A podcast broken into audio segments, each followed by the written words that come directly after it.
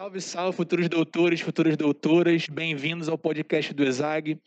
Eu sou Adolfo, coordenador do ESAG do Rio de Janeiro, e a gente está com essa série de orientações aí, dicas do Enem. Hoje é o dia de biologia eu estou aqui com o nosso grande professor Maurício Cupelo, professor de biologia aqui do ESAG do Rio de Janeiro, e ele vai falar para vocês algumas orientações básicas para você se preparar para essa prova de biologia do próximo domingo. Maurício, bem-vindo, são todos seus. Fala, Adolfo. Boa tarde, bom dia, boa noite. Eu não sei em que momento você vai estar é, escutando esse podcast, mas é um prazer muito grande estar aqui com vocês e compartilhar algumas dicas, né? Para que vocês se sintam mais confortáveis, confiantes né, e tendo a certeza de um excelente resultado. Né. Eu abro a, a, esse podcast falando um pouquinho de como é o perfil da prova do Enem, né? O que, que você pode esperar quando entra, né? E recebe essa prova lá no dia. Uh, o perfil da prova do Enem, na verdade, a gente tem que primeiro entender quem é que aplica o Enem. O Enem é aplicado pelo INEP. Né? Se a gente entender o, o órgão, né, o INEP, pela Sinaes, ele é um, um, grupo, né? ele é um, um instituto que prevê sempre a associação e a formulação de questões com base em competências, com correlações.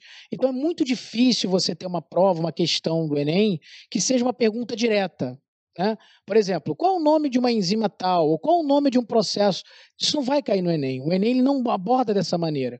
Ele quer verificar a capacidade do aluno em interpretar, em correlacionar, em aplicar. Então, por isso que as questões do Enem elas não são diretas. A gente até encontra outros vestibulares que eles têm ah, apontamentos né, mais é, direcionados mesmo. Mas o Enem ele vai estar sempre mais na pegada da contextualização. Então, uma prova, é, é uma questão que vocês vão muitas vezes se deparar uh, nessa próxima data, geralmente vem apresentando um cenário, né? E esse cenário pode ser um artigo científico, pode ser uma nota é, de, um, de, um, de um artigo, um artigo de revista, de jornal, né? pode ser um gráfico, pode ser uma figura, pode ser uma tabela. E depois de ele apresentar essa, essas ferramentas como estratégicas, tá? Para correlacionar a pergunta, vem então a indagação. Então ele apresenta você, né, correlacionando com perguntas, com gráficos, com tabelas, com figuras, é, e aí direciona para aquele ponto que o Enem quer contextualizar. Muito comum, inclusive, que essa pergunta venha correlacionando áreas concomitantes. Então não é incomum você encontrar uma questão do Enem, além de ter esse perfilzão, né, correlacionando a matemática com a biologia, a física com a biologia, porque, de novo, o papel da, da, da, aplicação dessa prova é ter um ambiente onde eles consigam mensurar o aprendizado do aluno através da sua capacidade de correlação de saberes. Né? E, claro, é, concomitantemente, a sua capacidade interpretativa. Porque quando a gente tem um texto base, um, um gráfico, uma figura, uma tabela, se busca muito essa capacidade do aluno de desmembrar aquela leitura e poder resolver a questão. Gráfico, então, gente, fica uma dica. Muitas das vezes, se você sabe ler bem um gráfico, a própria pergunta é diretamente relacionada com o gráfico. O que eu quero dizer, às vezes tem até uma, um cenário de contextualização, só que basta você interpretar o gráfico, que muitas das vezes a resposta já está ali. Às vezes, o conceito que está sendo discutido fica um pouco de lado e ele vai buscar diretamente a sua capacidade de fazer essa leitura gráfica. Então, esse é o perfil de prova do Enem. Outro ponto que a gente pode discutir, que é super pertinente à realização da prova, está relacionada com a estratégia de resolução das questões. Às vezes você já possui a sua própria estratégia e está dando certo. Então a minha sugestão é que você continue seguindo a sua própria, eh, a sua própria atividade. Né? Mas para aqueles que ainda não pensaram nesse ponto, esse ponto é importante sim, porque pode ajudar você a otimizar e melhorar a sua performance em relação ao, à resolução dessas questões. Bem, tem uma tendência que a gente fala sempre que você deve fazer as questões mais fáceis primeiro e as mais difíceis depois. Essa já é uma dica por si só. Porém, você pode aprimorar isso um pouco. Vamos supor que você possa fazer uma divisão na prova. Obviamente, você vai fazer uma divisão na prova com o início de cada letra do que eu vou falar. Vamos separar as questões em verde, amarelo e vermelho. Então, claramente, você vai separar, marcando em lápis, por exemplo. Verde, a gente vai escrever V, amarelo A e o vermelho você escreve as principais inicia iniciais, né? VR, por exemplo, que você já sabe que é o vermelho e não o verde. Como é que você vai categorizar as questões sobre essa perspectiva?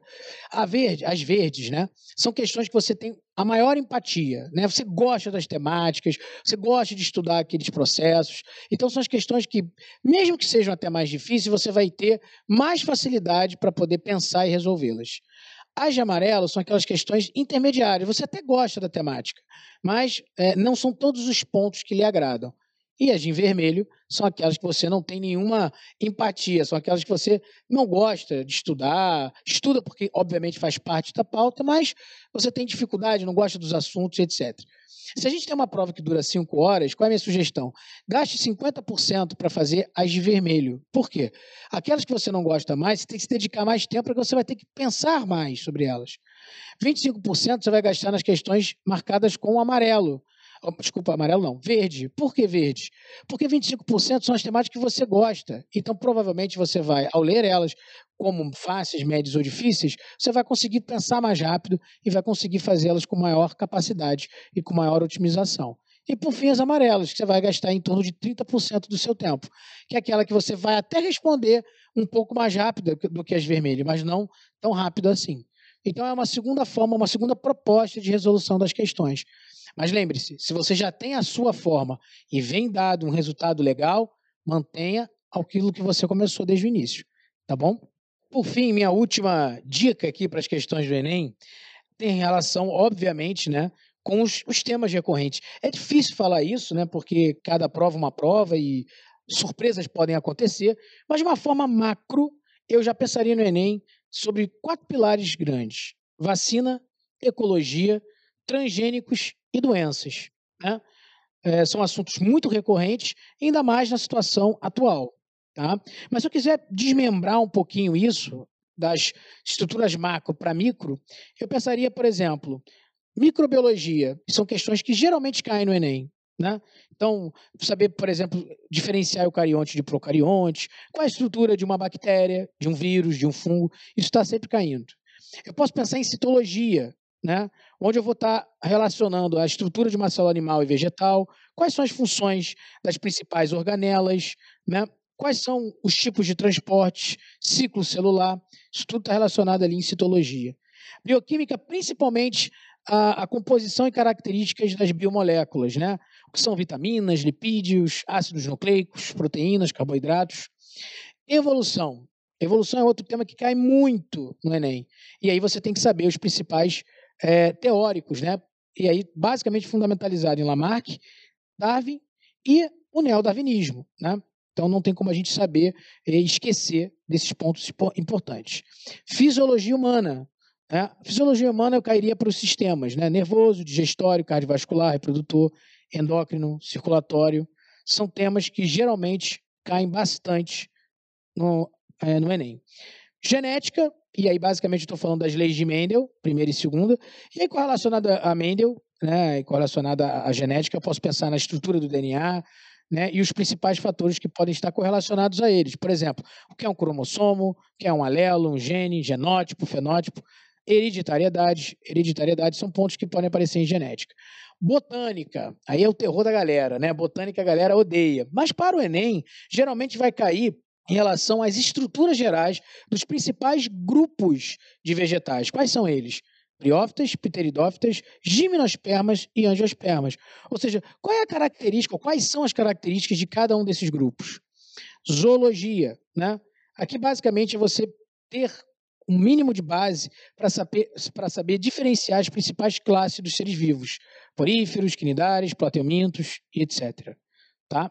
Ecologia. Dentro da ecologia, é impossível a gente não observar uma questão que aborde cadeia e teia alimentar e interação ecológica, né? As interações que podem ser intra ou interespecíficas, bem como também relacioná-las com as relações harmônicas e desarmônicas. Isso você tem que saber, tá? Vinculado à ecologia também pode cair os conceitos de habitat e nicho, tá? E por fim, claro, aplicações, né? Então, ou seja, como é que a biologia pode estar aplicada à sociedade? E aí a gente pode correlacionar essa biologia com a produção de vacinas, com o aparecimento de doenças, com a questão da sustentabilidade, de impacto na, na, na, na natureza, entre outros. Então, a aplicabilidade na biologia também é bem significativa. Bem, gente, espero que vocês tenham gostado e podem ter certeza da excelente prova que vocês vão fazer agora nessa nova próxima etapa do Enem. Boa prova!